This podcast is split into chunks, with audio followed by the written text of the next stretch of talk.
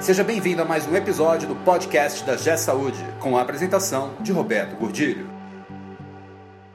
Olá, eu sou Roberto Gordilho e hoje estou tendo a oportunidade de receber aqui para um papo de gestão meu amigo João Paulo Gonçalves, advogado especialista na lei de proteção de dados. João, é um prazer você estar aqui com a gente e tenho certeza que vamos bater um papo super legal sobre esse assunto tão importante na saúde. Excelente, Roberto. Obrigado pela gentileza do convite. Estou muito contente de estar aqui com você no canal. Eu que te acompanho há muito tempo e virou um amigo querido. Uma satisfação enorme estar aqui com vocês e poder falar um pouquinho sobre a Lei Geral de Proteção de Dados, que especialmente na saúde vai mudar um pouco a nossa forma de entender os dados que a gente coleta e principalmente a forma que a gente trata esses dados na nossa relação. Esse podcast é um oferecimento da G Saúde. Acesse www.gsaude.com.br. João, é, fala pra gente o que é a lei de proteção de dados, qual a importância dela para a saúde e como é que ela vai afetar o cenário da saúde no Brasil. Por que essa importância? Por que se fala tanto dessa lei? Bem, Roberto, a, a Lei Geral de Proteção de Dados, LGPD, né, a Lei 13.709, é, publicada no ano passado, ela não pode ser entendida ou aplicada apenas pelo fato de ser uma lei. Nós precisamos entender o valor que essa lei traz para a gente. E o que ela é? Ela tem como objetivo regular, especialmente a forma que nós tratamos os dados, mas não quaisquer dados, os dados pessoais. Aqueles dados que referem-se a pessoas, que identificam pessoas ou que tornam pessoas identificáveis. Ela vai ter o condão né, quando entrar em vigor, em, provavelmente, né, a gente está aí aguardando a, a, a, a, medida provisória 869, como que as coisas vão se resolver ainda. Mas se tudo correr como está planejado, ela entra em vigor em agosto do ano que vem. E o que, que ela muda? Ela vai mudar exatamente como que nós coletamos esses dados, como que nós tratamos esses dados e como que nós descartamos esses dados. Hoje nós não temos muito cuidado com dados, né? É, é... E quando a gente fala em dado, não é só, por exemplo, na saúde, a primeira preocupação é o dado do paciente. Não é só o dado do paciente, é qualquer dado. É daquela folha que se preenche na recepção, é, é, em relação aos acompanhantes, os visitantes, e muito comum em hospitais é, é, é, de menor porte, interior, até o cadastro de funcionário, o cadastro de médico, o cadastro de representante, tudo que identificar pessoas ou tornar essas pessoas identificáveis será protegidos pela lei. Bem, parece que eu estou repetindo, mas é que a gente precisa entender que de fato a, a legislação ela não é nova no que diz respeito ao valor. O tratamento de dados muda, a forma que a gente trata muda, mas a segurança que se exige do dado é a mesma que se exige há bastante tempo. Haja vista aí, por exemplo, os protocolos da ISO, ISO 27000X, né, que já tratam de segurança de informação. De toda sorte, que a gente precisa compreender, Roberto? Que a lei ela vem para proteger nós enquanto pessoas, enquanto indivíduo. Eu tenho dito muito isso em todas as reuniões e eventos que eu participo. Para que a lei tenha efetividade, nós vamos precisar entender que ela protege a nós antes de preocupar-nos com a empresa. Se nós tivermos essa consciência, a aplicação da lei vai ser mais fácil. E ela vai vir para regular e estabelecer punições para quem fizer mau uso ou uso inadequado dos dados que tem. João, qual é o impacto dessa lei na sociedade geral e principalmente na saúde? Eu tenho ouvido muito falar, e, nós que trabalhamos com saúde há muitos anos, nós sabemos como o prontuário é guardado. E que o acesso ao prontuário é uma coisa comum. Muita gente acessa quem deveria, quem não deveria, principalmente quem está ainda na transição do papel para o digital. E mesmo quem já está no digital tem sérios problemas de acesso ao prontuário, vi de alguns casos no passado recente que aconteceram. Qual é a importância e o que é que essa lei prevê em relação a esse tema específico que é dado clínico, que é um dado tão sensível? Ótima pergunta, até porque com a LGPD, com a Lei 13709, um pouquinho depois, e na mesma data da publicação da, da, da medida provisória 869, nós tivemos finalmente a publicação de uma lei que regula prontuário no Brasil.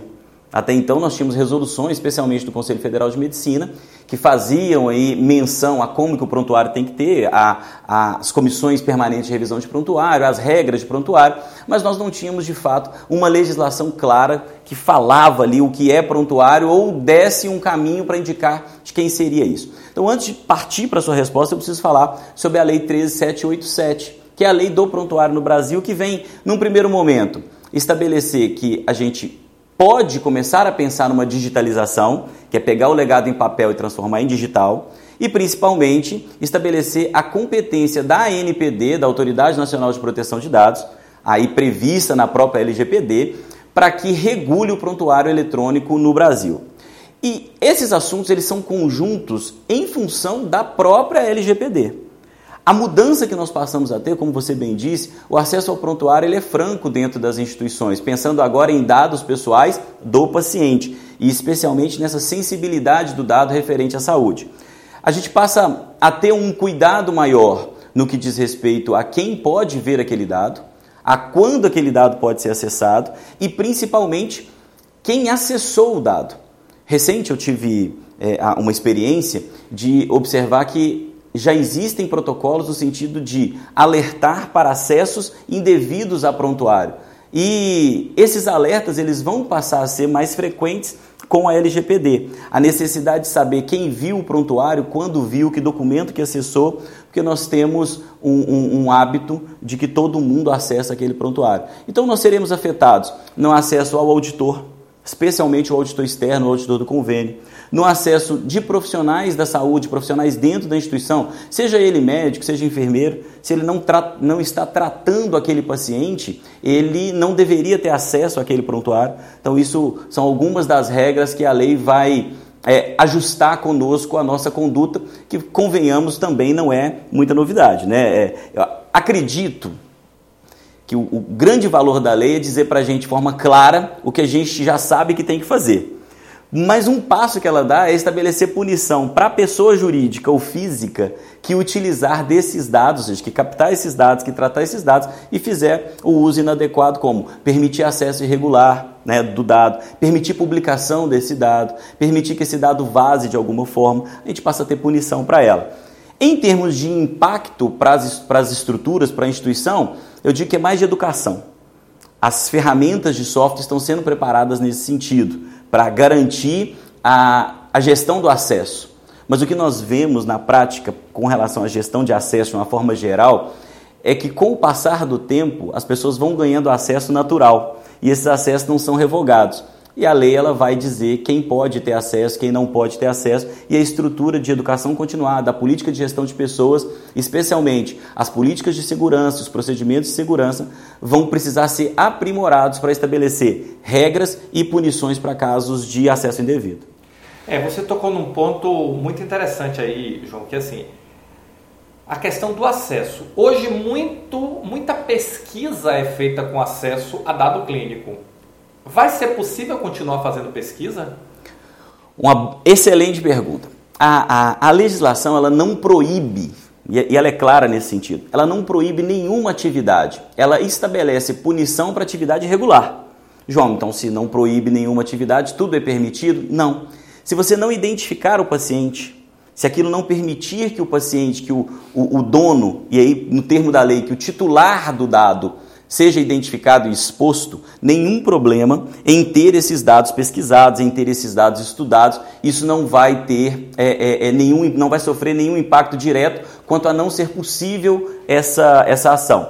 O que não é desejável é que a gente estabeleça parâmetros de pesquisa que permitam a identificação daquele paciente. Então, se eu chego num, num conjunto de dados que identifica ou que torna identificável um conjunto de pacientes ou paciente, especificamente, essa ação será proibida. Mas o estudo, a pesquisa, o desenvolvimento do, do, do, da tecnologia no que diz respeito à melhor prática para tratamento, para atender ao paciente, para oferecer uma assistência e um resultado, ela continua permitida. Né? Nós precisamos entender que se levarmos para esse conceito, de que não será possível, assuntos como já discutidos aqui no canal que eu acompanho, como os novos modelos de remuneração, exemplo, o próprio DRG, né, eles serão proibidos daqui para frente. E a gente não pode partir dessa premissa. Pelo contrário, nós precisamos entender que agora nós temos uma responsabilidade que já existia, mas nós temos uma responsabilidade com punição clara prevista na lei.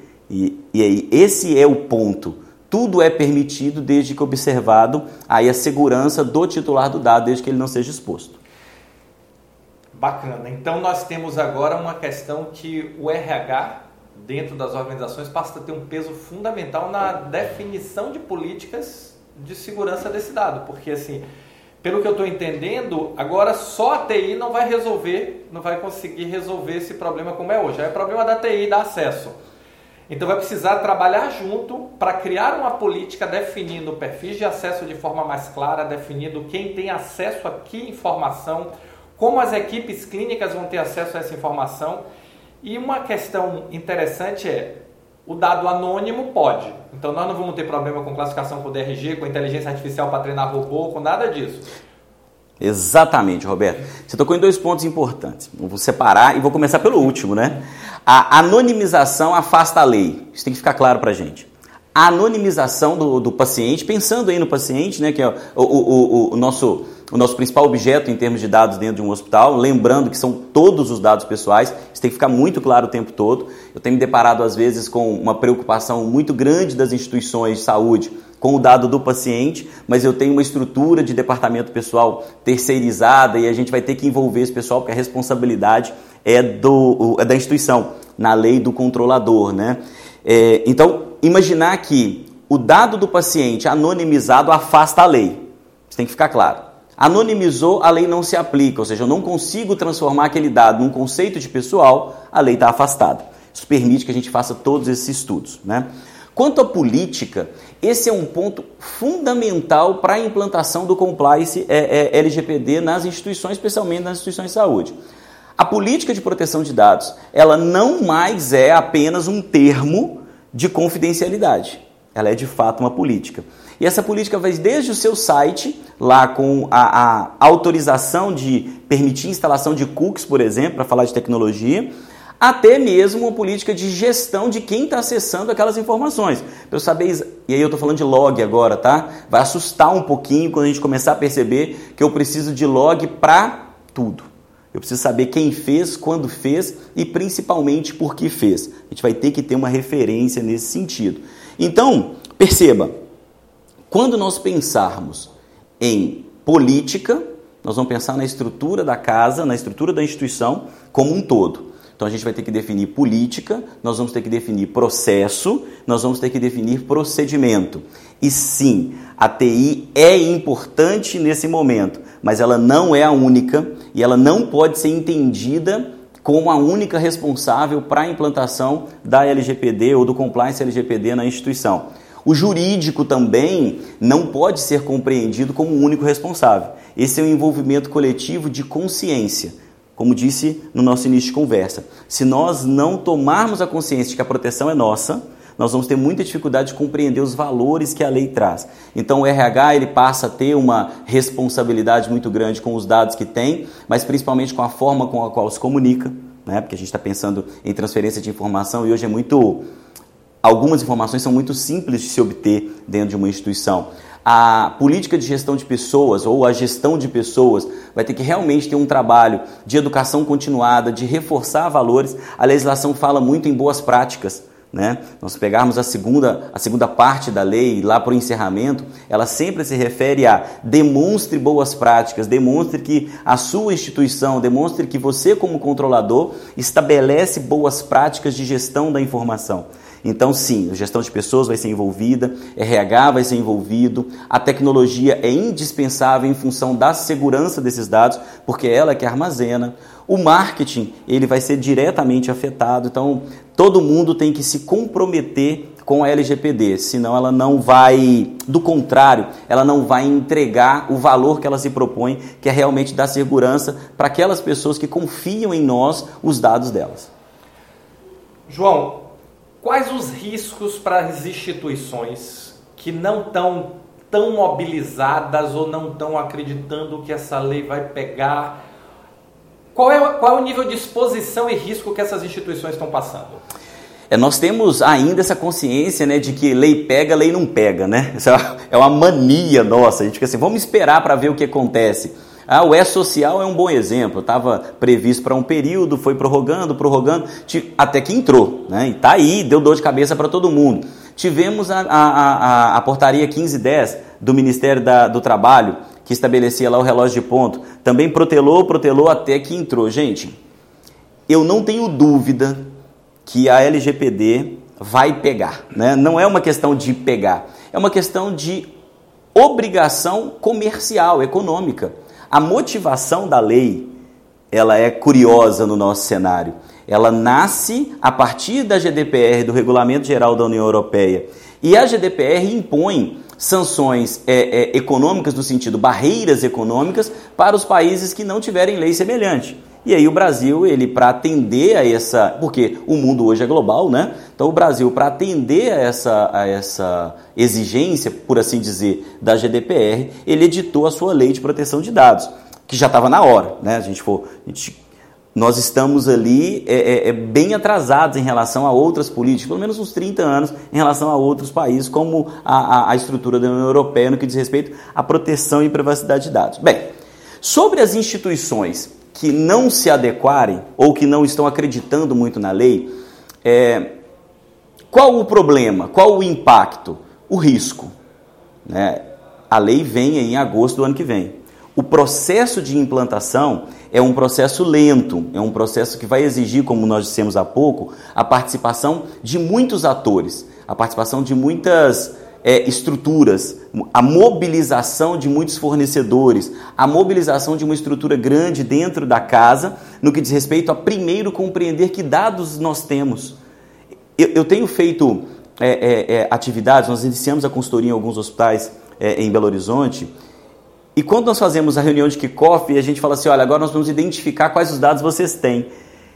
É a primeira surpresa, porque de fato nós não sabemos quais dados pessoais nós temos dentro da instituição.